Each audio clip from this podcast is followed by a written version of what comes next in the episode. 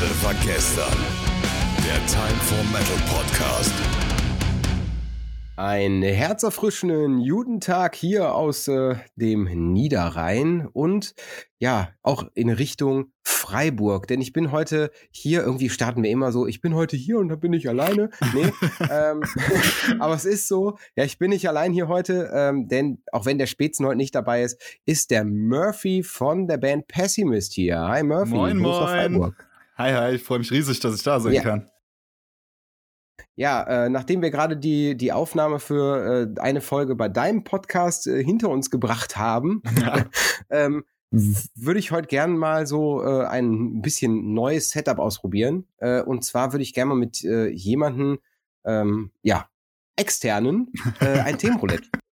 Aber bevor ich, bevor ich mit dir äh, das hier mal so starte, wollte ich einfach mal erstmal, ja, erzähl doch mal erstmal, wer bist du, wo kommst du her, was machst du und warum hast du eine Berechtigung, in einem Metal-Podcast zu sein? das frage ich mich manchmal auch, äh, welche Berechtigung ich da. Ja, ich äh, bin, bin Murphy und box hier gerade mein Mikrofon weg vor lauter Enthusiasmus. Ich bin Murphy, ich bin, äh, wie du schon angekündigt hast, bei der Thrash Metal Band Pessimist und ähm, aber auch jetzt seit neuestem komplett selbstständig mit Mucke, ähm, tatsächlich selbstständig mit Metal Mucke. Ich bin einer der wenigen Menschen auf dieser Welt, die das Glück haben, mit mit Metal ihr Geld äh, verdienen zu können. Und zwar ähm, helfe ich Bands und ähm, coache die und unterstütze die, ähm, ja, einfach voranzukommen, zu überleben in diesem Musikbusiness, was ja äh, durchaus komplex ist. Und ja, bin da Ansprechpartner für Bands und arbeite außerdem äh, für eine PR-Agentur in der Metal-Szene. Genau. Mm, Und äh, wie stelle ich mir das jetzt so als äh, Externer vor? Also man kommt auf dich zu, sagt äh, hier, äh, shut up, take my money und mach mich groß oder wie läuft genau das? Genau, ab? am besten alle Ersparnisse und auch die Oma ausrauben und mir alles geben. Also das wäre ganz wichtig. nee, also es ist natürlich so, dass, dass ich das immer so mache, dass ich natürlich filter. Also ich, ich will jetzt nicht sagen, dass ich mir schon aussuchen könnte, mit wem ich arbeiten kann, aber es ist natürlich schon so, dass wenn eine Band sagt, sie braucht Hilfe, dann höre ich mir die erstmal an und guck, ob das halt überhaupt was Mhm. ist, womit man arbeiten kann, ob die Band überhaupt schon so weit ist, dass man ähm, irgendwie so Business-Angelegenheiten besprechen kann. Denn ich weiß, die vielen Mettler hören es, viele Mettler hören es nicht gerne, aber es ist halt trotzdem noch ein Business und es fließt viel Geld und man muss sich da als Band erstmal drin zurechtfinden und gucken, wie, ja, wie kann man da irgendwie bestehen. Und dann meistens fragen mich Bands, äh, kannst du mir helfen? Dann gibt's ein Erstgespräch, eine Erstberatung und dann quatschen wir meistens irgendwie so eine Stunde und finden dann raus, ob wir zusammenarbeiten können oder nicht. Und wenn die Band der Meinung ist, das macht Sinn, wenn ich der Meinung bin, das macht Sinn, dass wir zusammenarbeiten, dann arbeiten wir auch zusammen und ähm, das für zwölf Monate, weil ich kein Fan davon bin, Bands irgendwie so ein kurzes, äh, ja, zwei Monate Erfolgsprogramm äh, zu verkaufen, weil das Mhm. ist in meinen Augen heuchlerisch und es gibt ja ganz viel gerade, dass irgendwie so zwei Monatsprogramme verkauft werden, indem man dann lernt, den Spotify-Algorithmus zu hacken und so ein Kram. Ähm, also, es- du merkst schon, also es ist echt der Wahnsinn, was da, und es ist allgemein in unserer Gesellschaft auch so, dass ja ganz viel so nach diesen Quick Fixes gesucht wird, wie man schnell erfolgreich wird, wie man mit seiner Metalband schnell durchstarten kann, wie man sofort auf dem Breeze, auf dem Wacken oder sonst wo spielen kann. Aber so ist es halt einfach nicht, sondern die Bands, die halt über einen langen Zeitraum hinweg kontinuierlich einfach sich den Arsch aufreißen und alles Herzblut reinstecken, das sind dann auch die Bands, die dann letztendlich, ja, ähm, erfolgreich werden und auf den Festivals spielen. Ja, und ich sag mal, ähm, das nennt sich dann, zumindest habe ich es gefunden, Beyond Comfort. Nee, Beyond Comfort ist tatsächlich schon wieder überholt. das ist, ähm, Okay. das war mal so ein Label. Ich, also grundsätzlich zu mir kann man sagen, ich mache halt das Ganze schon nebenher. Also Coaching jetzt nicht speziell, sondern mit ganz meine ich irgendwie im Metal aktiv zu sein, im Musikbusiness aktiv zu sein. Das mache ich schon, ähm, ja, seit ich, seit ich denken kann, seit ich 15, 16 Jahre alt bin. Also davor konnte ich logischerweise noch nicht denken. Ach Quatsch, was ich hier erzähle. Aber ihr wisst, was ich meine. Also mit 15, 16 hat man eben angefangen, die ersten Konzerte zu buchen. Und dann ähm, war ich äh, Eventmanager bei einem Club in Freiburg und habe dann so Shows gemacht wie Heaven Shall Burn oder Stick to Your Guns, Triptychon und so ein Kram. Und da habe ich einfach nach einem Label gesucht. Und ähm, ich mochte einfach immer diesen Gedanken, seine Komfortzone zu verlassen, äh, sich den Arsch aufzureißen. Und dann hatte ich diese Idee, ich habe jetzt so eine Art Scheinfirma. Ähm, ich label das jetzt mit Beyond Comfort und da fasse ich eben alles drunter zusammen, was ich irgendwie für Metal tue, was ich im Metal-Bereich mache und mhm. bin zum Beispiel auch Tourmanager bei der Band Cypcore, falls man die kennt. Und das war so ein Label, Label für alles, aber das ist jetzt wieder überholt. Also im Prinzip versuche ich gerade meine Personal Brand aufzubauen, dass ich eben klar als Einzelperson ähm, ja positioniert bin. Äh, toller Anglizismus, Personal Brand. Ähm, die, genau. da, da, da, ist natürlich für mich wichtig, bevor wir jetzt gleich einsteigen, ähm, wie kann ein Interessent denn diese, ich sag mal, einstündige Beratung bei dir buchen? Gibt es da eine Seite oder äh, dich direkt anschreiben über Instagram oder wie läuft das? Das Coole ist ja, ich bin ja noch ganz am Anfang. Ich habe noch nicht mal eine Homepage. Ähm, das rollt oh. alles gerade so langsam an. Und ähm, im Moment mache ich so, das läuft alles über Instagram. Mein, meine komplette Kommunikation mit meinen Podcast-Hörern. Äh, ich habe auch einen Podcast, The Band Show. Ähm, der läuft über Instagram. Also wenn man auf Instagram geht, ähm, slash murphy.lange, dann kann man mir da eine nette DM schreiben und dann machen wir was aus. Und ich freue mich drauf. Ja, und oder einfach mal in die Shownotes gucken, denn ich verlinke es natürlich mit rein. Selbst. Oh, verständlich. Das ist ein Schatz. Hammer. ja, so gehört sich das. Ähm, Nein, also unabhängig von allem finde ich, finde ich echt cool, dass du sowas machst und vor allem so, so vor allem Möglichkeiten gibst, ähm, ja, ich sag mal, von Expertise anderer zu lernen. Also ich, ich glaube, so viele Dinge, man muss nicht alles neu erfinden, wenn man eigentlich mal so, ja, einfach mal fragen kann, jemanden, der das schon mal gemacht hat. Ne? Das ist so. Ja. Eigentlich, eigentlich viel Absolut. zu logisch, viel zu logisch. Und doch gibt es gar nicht so viele, glaube ich, die das, die das äh, in einem größeren Stil versuchen umzusetzen. Ja, man hat halt oft so leider so, man stößt halt oft auf Egos und das nimmt man gerade in der Metal-Szene oft wahr unter Bands, dass es halt viele Bands gibt, die sich so ein bisschen sträuben, auch zu lernen, weil sie das Gefühl haben, sie hätten alles schon verstanden, aber man merkt dann in den kleinsten Dingen, dass sie es eben nicht verstanden haben. Und ja. gerade wenn sie dann anfangen mit großen Bands äh, zu touren, dann bekommen sie dann oft mal so eine kleine Gehirnwäsche und das tut denen auch oft ganz gut. Ähm, und ja, wie du sagst, das ist alles irgendwie da draußen und es gibt die Leute, die haben ganz viel Erfahrung, also warum nicht davon profitieren? Mhm.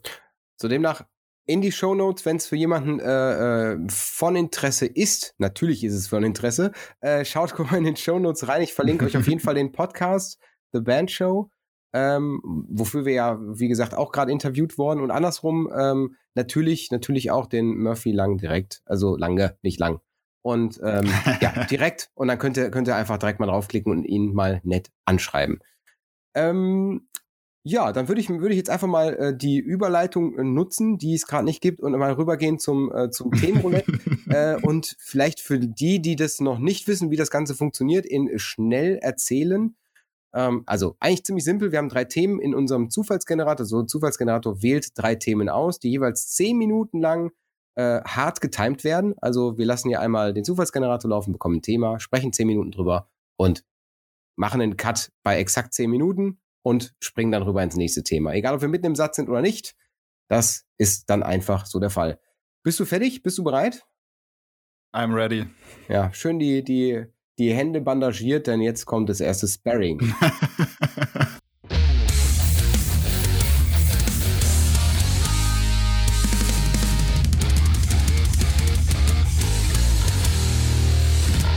Und der Zufallsgenerator sagt uns Male oder Female Fronter.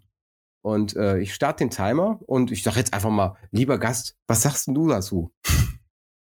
Boah, das ist, äh, äh, das ist gleich, ich habe erst gedacht, was ist denn das für eine Frage, die ist ja sofort beantwortet, da kann man gar nicht zehn Minuten drüber reden. Und ja, im nächsten mal. Moment ploppen, ploppen ja 20 Millionen Assoziationen, die man zu dem Thema hat und dann geht plötzlich Sexismus auf und dann gehen Geschlechterrollen auf und dann geht alles Mögliche auf, über das man reden mhm. kann. Deswegen ähm, absoluter Wahnsinn. Ich glaube, da muss man differenzieren zwischen meiner persönlichen Meinung oder was mir persönlich zusagt und zwischen dem, was ich ähm, irgendwie ganz objektiv toll finde, ähm, ja. was, was so passiert in der Metal-Szene. Also momentan bin ich fast so ein bisschen auf dem Female-Fronted Trap, muss ich ehrlich gesagt sagen. Okay. Weil es im Moment zwei Bands gibt, die so ein bisschen aufräumen in der Metal-Szene. Das ist zumindest meine Ansicht, die irgendwie gerade alles ähm, weghauen und die absolut genial sind. Auf der einen Seite die Band Ginger, ähm, die ja gerade in aller Munde ist und eine wahnsinnig tolle, ja, was wahnsinnig Tolles aufgebaut hat, richtig viel Reichweite aufgebaut hat und ähm, ja auch eine wahnsinnig charismatische Frontfrau haben. Und mhm. auf der anderen Seite die Band Spirit Box, äh, falls jemand was sagt. Ähm, ist von der, von der Ex-Sängerin von I Wrestle the Bear Once, Courtney LaPlante, das neue mhm. Projekt.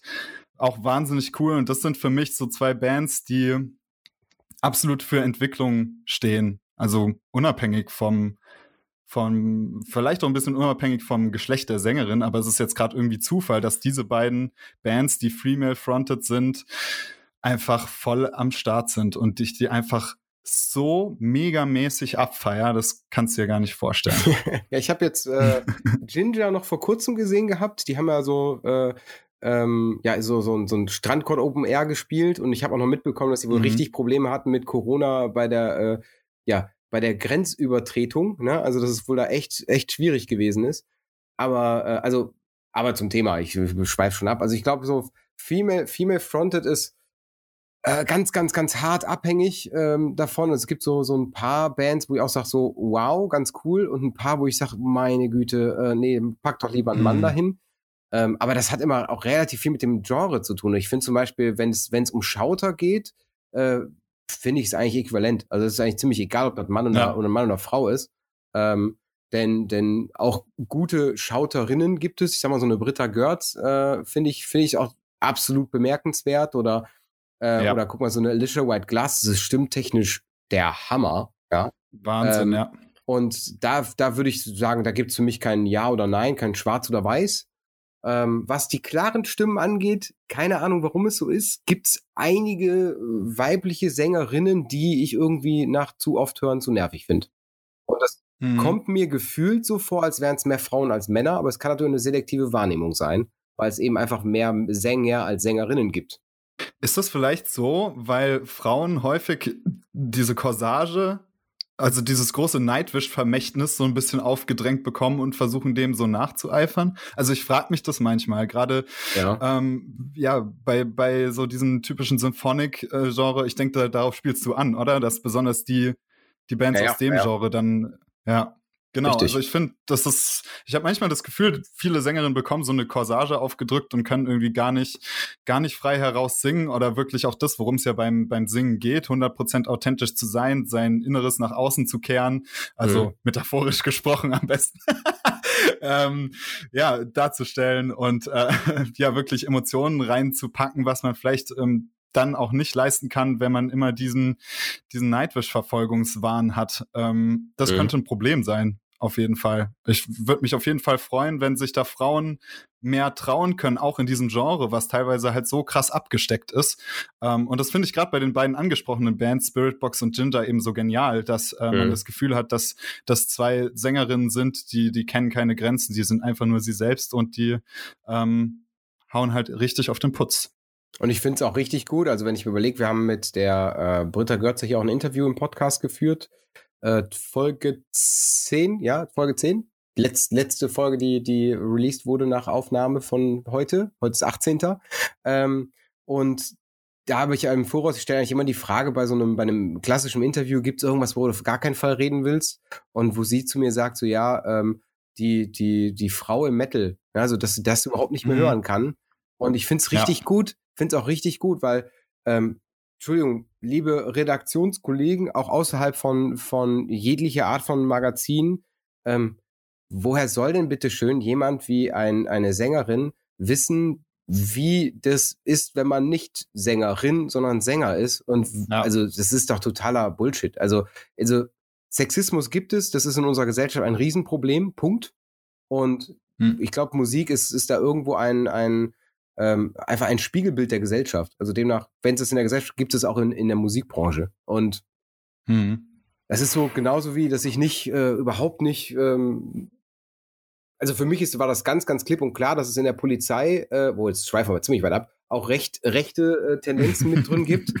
Ähm, weil es ist ein Spiegelbild unserer Gesellschaft. Also, Entschuldigung, mhm. wer im Voraus, wer im Voraus sagt, na, also die Polizei, nee, nee, also die sind, äh, das sind Heilige, ne, ähm, sorry, nein, das sind auch nur Menschen. Mhm. Und ja. genauso sehe ich das eben mit der ganzen Musik auch. Also ich glaube, so, so ein Female, Female-Fronted Sexismus ähm, gibt es, gibt es auch äh, gar nicht so wenig. Und es ist leider noch immer so, dass es eben nicht Standard ist, dass eine Frau, äh, äh, ja, eine Frau Sängerin ist. Ne? Da fahre ich aber zum Beispiel, dass mhm. sowas wie Thunder Mother gibt, die äh, komplett nur aus Frauen bestehen. Ne? Also Ja, auf jeden also, Fall.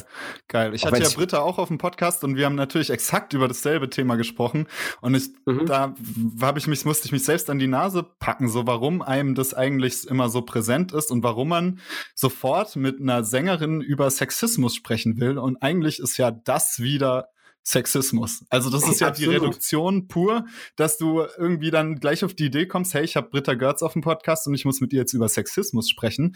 Das ist doch eigentlich äh, super sexistisch und da muss ich mich auch selbst wieder hinterfragen und auch, ähm, wie du sagst, äh, Sexismus im Metal hinterfragen, äh, weil Du sagst es richtig. Es ist ein Spiegel der Gesellschaft. Wir haben im Metal halt einfach so diese besondere Situation, dass wir Männer halt äh, schon so ein äh, bisschen äh, den Überhang haben ähm, und es halt mal auf dem Festival nicht so viele Frauen gibt, obwohl ja die die eigene Hormonsteuerung sich das wünschen würde und dass man dann ähm, bei einer Show halt plötzlich sich wieder entdeckt, wie man bei einer female-fronted Band schreiend im Publikum steht und fordert, dass sie sich auszieht, ist vielleicht ein bisschen der Natur der Sache geschuldet, was natürlich keine Rechtfertigung Rechtfertigung für so ein ähm, ekelhaftes Verhalten ist.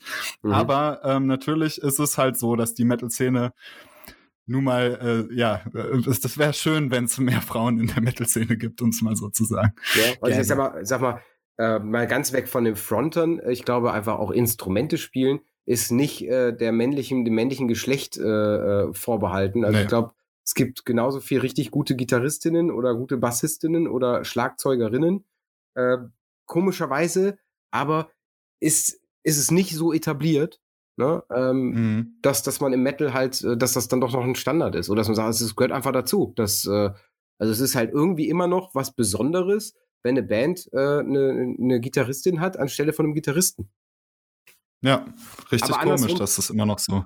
Aber andersrum, ich meine, jetzt haben wir ja schon die Sexismusdebatte aus dem Thema rausgeholt, äh, dann können wir sogar noch einen Ticken weitergehen. Ich glaube sogar, dass dass, ähm, und das soll auch, wie gesagt, keine Rechtfertigung dafür sein. Ich finde, das ist absolut irrelevant und bla und blub, weil ich finde, ganz ehrlich, Mann oder Frau, scheiß drauf. Ähm, aber es gibt zum Beispiel auch äh, genug Bands, wo die Frau als Sexobjekt verkauft wird dafür. Also die yes. Fronterin. Ähm, Entschuldigung, auch wenn, wenn man ein, eine, äh, eine Corsage schön findet oder nicht, ähm, sorry, das ist, kann, ich kann es mir echt nicht vorstellen, dass, dass es, dass es, also vielleicht erzählt mir bitte, wenn ich falsch liege, sagt mir bitte, liebe Zuhörer. Ich glaube einfach so, ein, so, ein, so äh, eine Frau, die man in eine Corsage steckt oder in ein Mini-Röckchen steckt, ähm, einfach damit sie da vorne quasi das, das, das, äh, das Bunny auf der Bühne darstellt, finde ich ist absolut daneben. Ja, ist absolut nicht, nicht hm. äh, authentisch und nicht richtig. Also gehört sich eigentlich nicht so. Ja, das ist natürlich auch ein Thema, was ich mit meinen Klienten ganz stark bespreche. Was ist man bereit für den Erfolg zu geben? Bin ich bereit, als Sängerin meiner Band mich ein Stück weit äh, zu objektisieren, äh, falls es dieses Wort überhaupt gibt, oder halt zum Ob Sexobjekt zu werden, damit meine Band erfolgreich ist. Weil ich meine, äh, aus der Fanwarte lässt sich immer von der Couch leicht sagen, ja, äh, hier, da muss man doch authentisch sein und ja, ähm, ja aber die, die Musiker haben ja auch Ziele, die wollen ja auch im besten Fall ähm, ja genug Geld verdienen, was im Metal-Bereich sehr schwer ist, um überhaupt ja. davon leben zu können. Ähm, und dann ist halt die Frage, mache ich sowas oder mache ich was nicht? Und das muss man eben für sich, für sich selbst beurteilen. Stopp. Bin ich bereit, ein Stück meiner... Stopp, stopp, oh, zehn Minuten rum. Ah. Das ist ja brutal. Das ist ja brutal. Nein, aber, aber ich meine, ich meine, ich glaube, wir sind, sind da auch in dem Thema relativ, äh, relativ ähnlicher Meinung. Und ich finde es auch ganz cool, dass man eben nicht nur flache, oberflächliche Themen hier besprechen kann, sondern ja, ich finde ich finde das ja. gut, ja. Ähm, so direkt Voll. zum nächsten Thema rüber. Zufallsgenerator anschmeißen. Mhm. Mach mal. Los.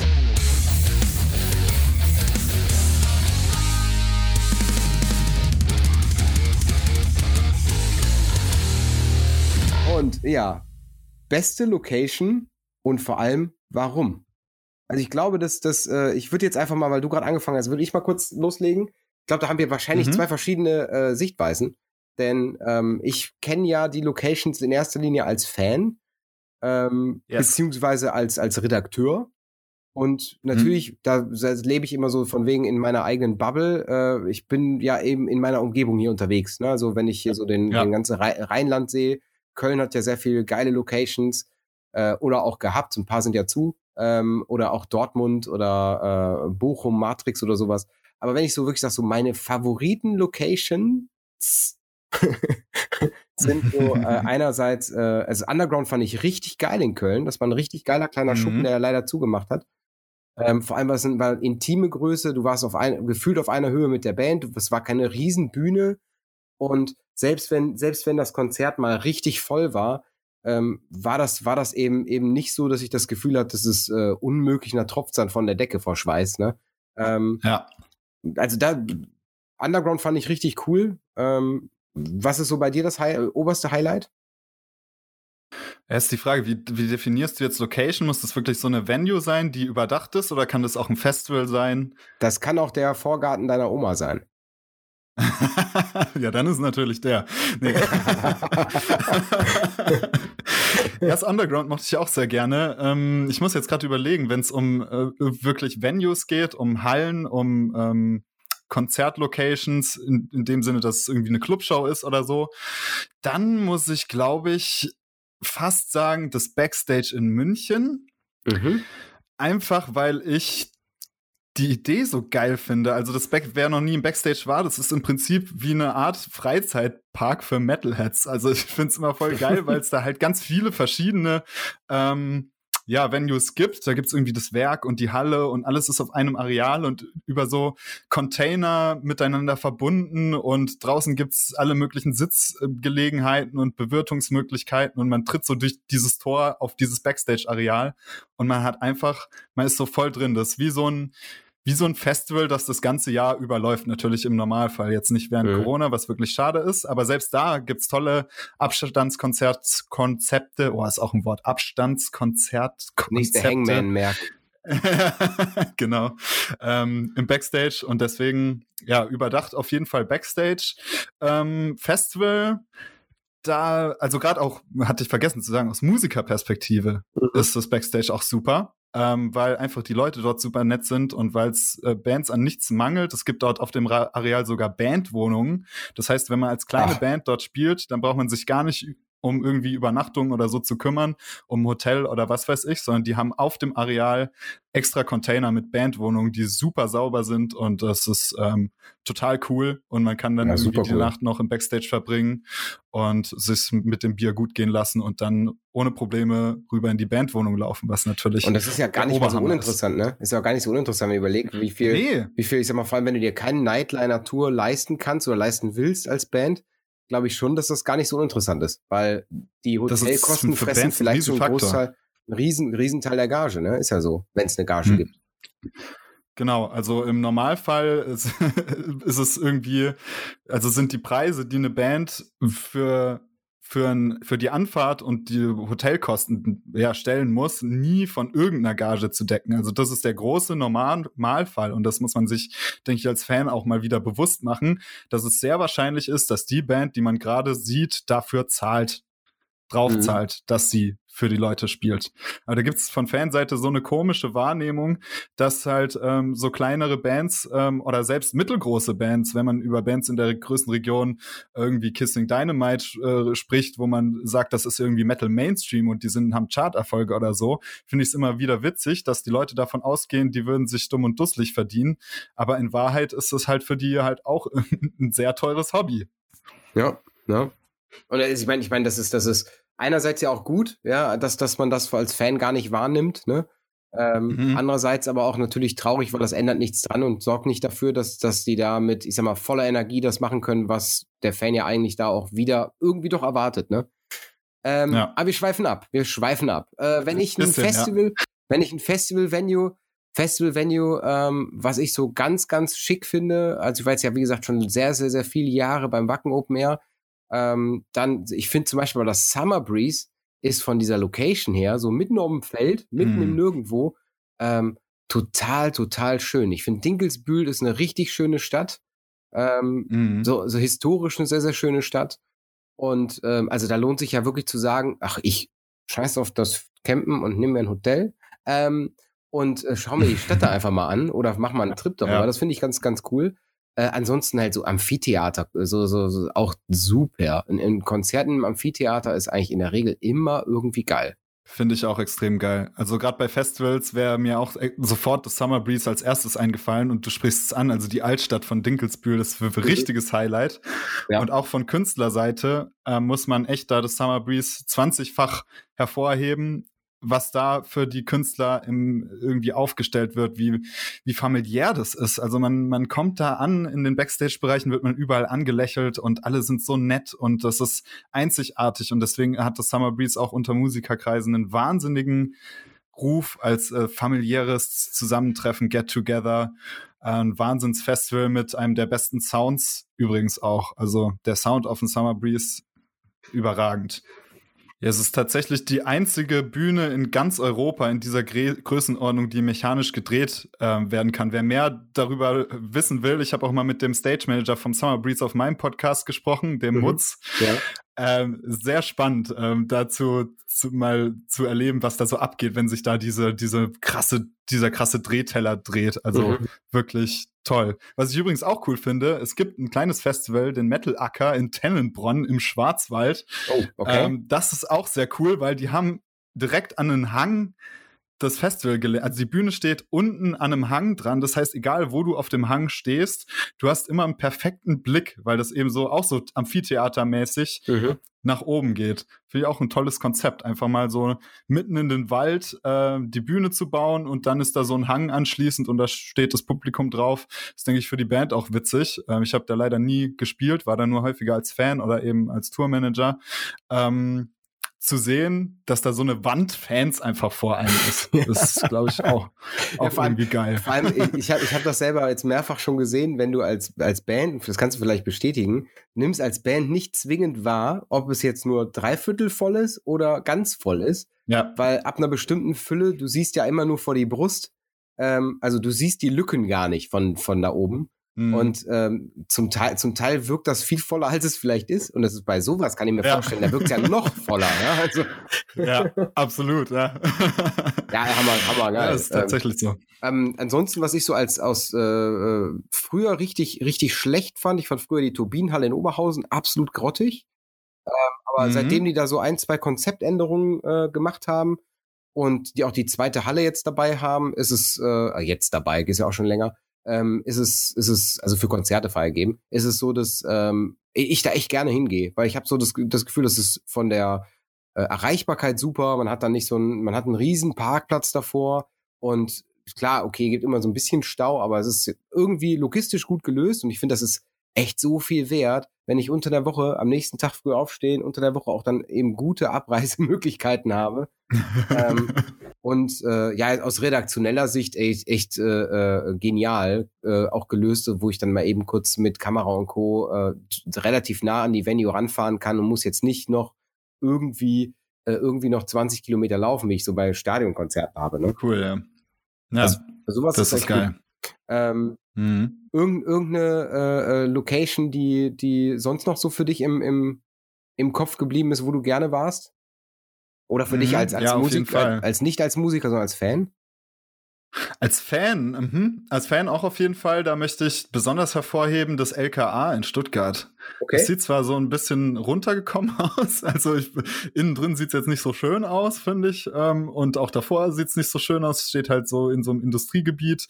Ähm, aber es ist erstens für die Größe also ich habe oft die Erfahrung gemacht, dass sehr große Venues häufig auch soundlich teilweise schwierig sind. Ah, ähm, die da zehn Minuten rum. Nein. Es tut mir leid. Aber Regeln sind Regeln. Ja. Tja, so ist es. So ist es. LKA Stuttgart. Ah. Auf jeden Fall eine ja. Empfehlung von dir. Die ist. Äh, genau. Warum? Werdet ihr nie erfahren. Vielleicht erzählst du es ja irgendwann in deinem Podcast. Das ist aber irgendwie geil. Das ist so wie Clickbait, nur ohne dass es irgendwo hinführt. Ja. Du wirst nicht glauben, welches die beste Konzertlocation in Deutschland ist. Erfahre es nicht. Irgendwo. nicht, erfahre es nicht. genau. okay, wir haben jetzt gerade äh, äh, noch das dritte Thema haben wir noch offen und äh, dazu mhm. würde ich gerne noch den Zufallsgenerator einmal starten. Und los Bin geht's. gespannt.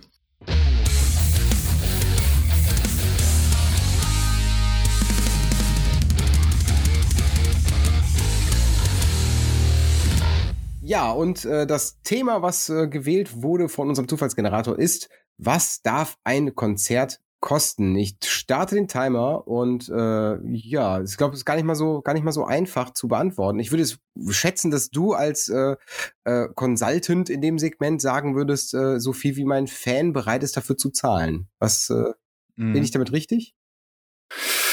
Es ist, es ist eine super vielschichtige Frage, gerade auch, weil auch wieder so eine Konsu so ein Konsumentenfehldenken, dass die Bands die Ticketpreise bestimmen. Also mhm. natürlich haben die Bands Einfluss auf die Ticketpreise, keine Frage. Umso größer die Band ist, vermutlich, desto größer ist der Einfluss auch. Ja.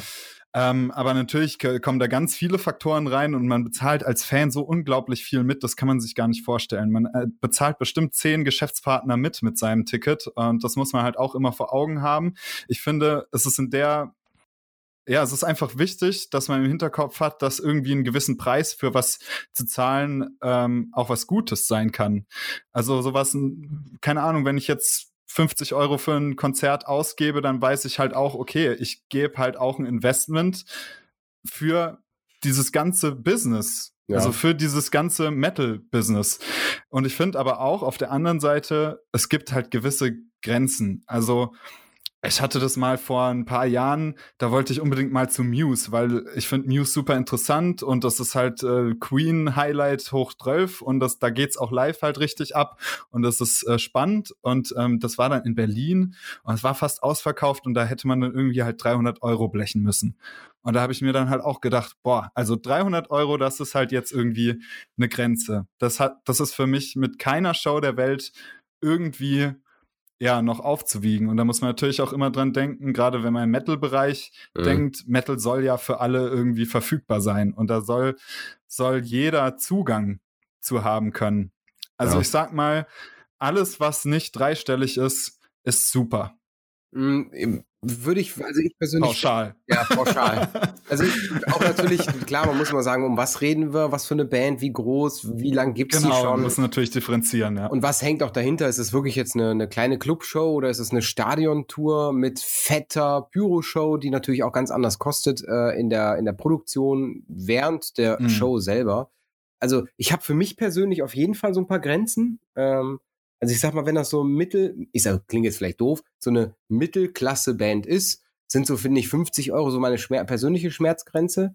Ähm, mhm. Und wenn das so eine High-Class-Band ist, so, so einer der, der Metal-Titanen, sowas wie, wie ich sage immer wieder gerne Maiden, weil ich sie selber auch gerne höre, ähm, finde ich, ist die 100-Euro-Marke ist so, ich sag so, mehr bin ich persönlich nicht bereit zu zahlen, weil ich einfach, ja. ich habe sie schon oft genug gesehen ähm, und sind wir ehrlich, es ist jetzt nicht so, als erfinden sie bei jeder Tour oder jeder Show irgendwie die, das Rad neu.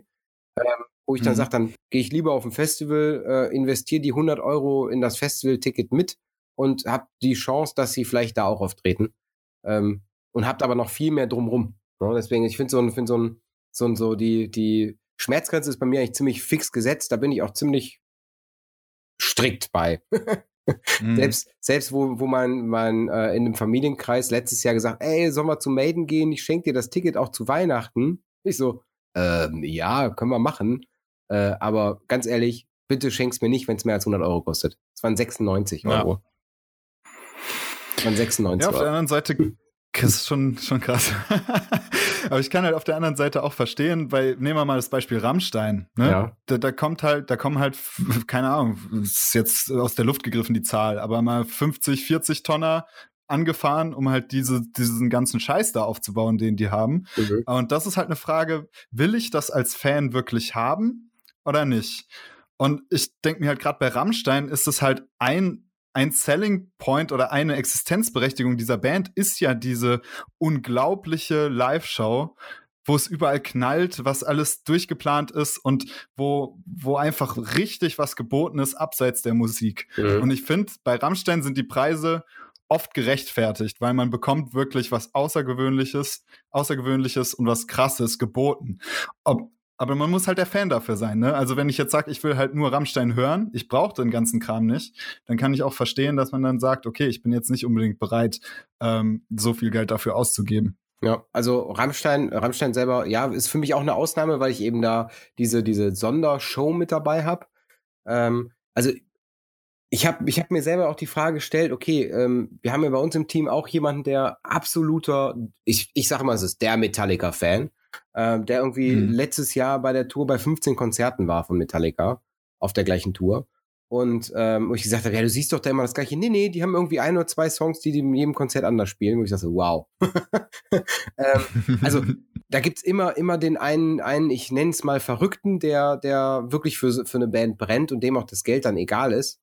Ähm, aber ich, ich finde zum Beispiel geschmacklos, wenn man dann für so ein Snake Pit Ticket, also bei Ramst äh, bei Metallica gibt's die Möglichkeit, dass man so, die Bühne hat so, so, so einen eigenen Pit, der so nach vorne in die Menge reingeht.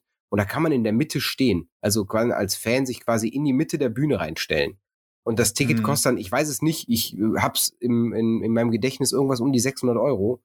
Wo ich dann auch sag so, wow, Boah. wow, der, der hat doch damit keinen weiteren Vorteil, ja. Also du, wenn du, du bist mhm. ja nicht, nicht deswegen besser an der Band dran, näher an der Band dran, weil die Bühne ist trotzdem fucking vier Meter hoch, ja. Ähm, mhm. Also irgendwie so, so, mir selber gibt es nichts, aber ich glaube, wenn da die Nachfrage so hoch ist, kann ich es verstehen. Dass, dass man eben auch sagt, gut, ja. wenn, wenn da vier Millionen Leute sich auf ein Ticket bewerben, dann kann ich auch dann sagen, gut, wenn ich 600 Euro verlange und ich verkaufe es immer noch, habe hm. ich als, als aus wirtschaftlicher Sicht ja alles richtig gemacht. Aus ja.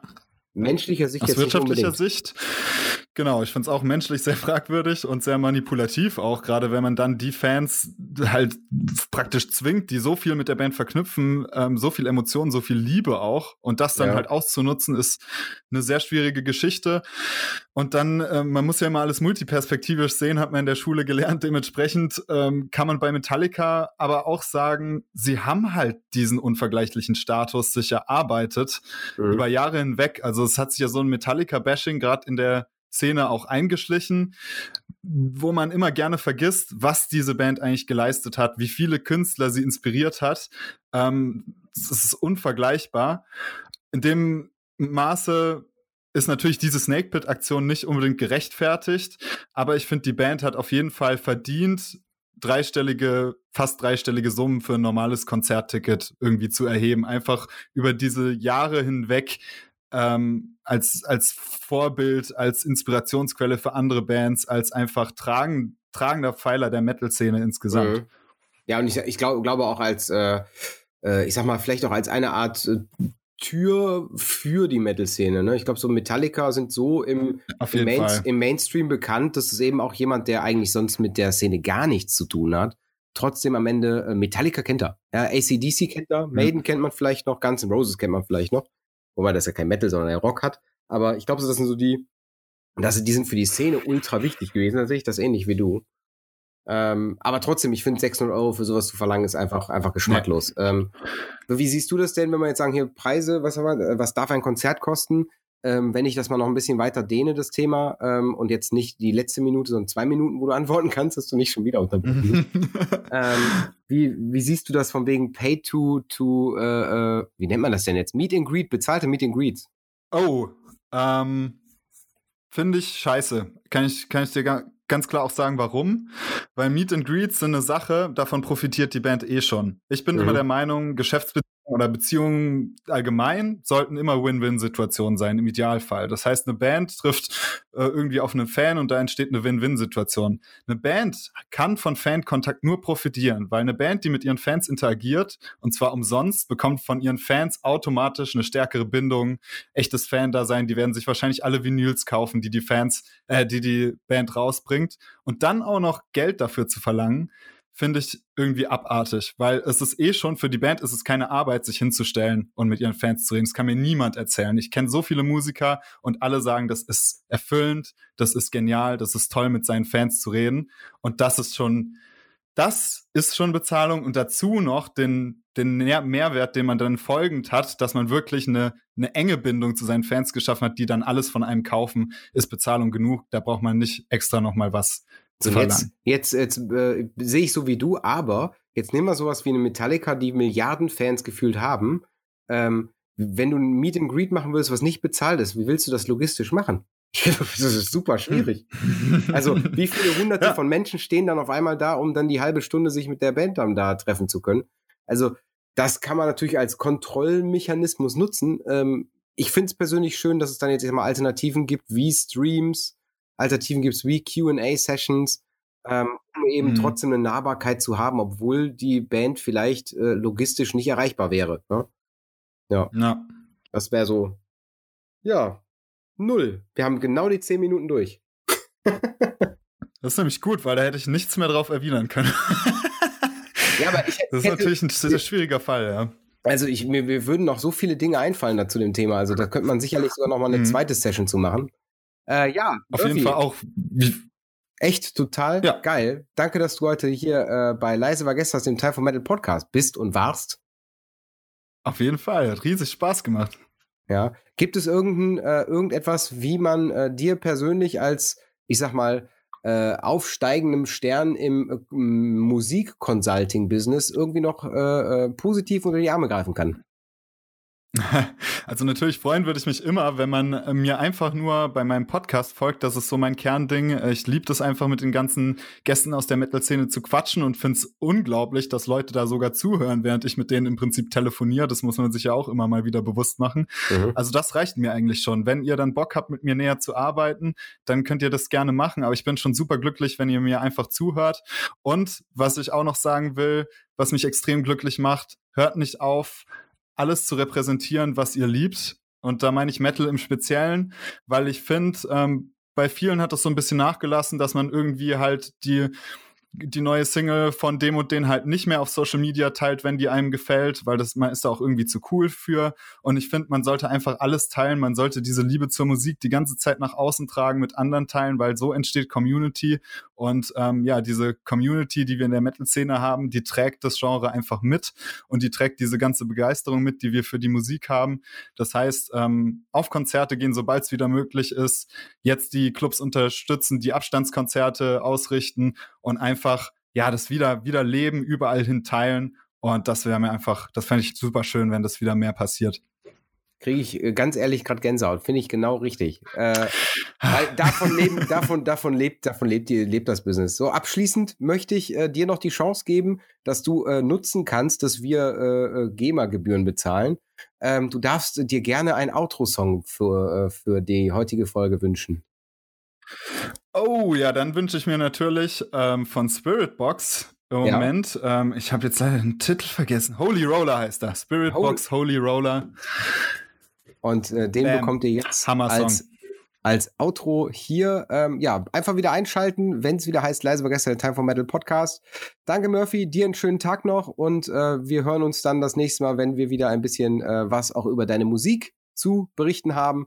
Ähm, Hört mal rein, Pessimist auf äh, allen Kanälen äh, äh, reinhörbar. Deutsche, deutsche Band mit äh, englisch- und deutschsprachigen Thrash Metal. Ähm, so richtig, richtig in die Fresse, so wie es früher mal war. Yes.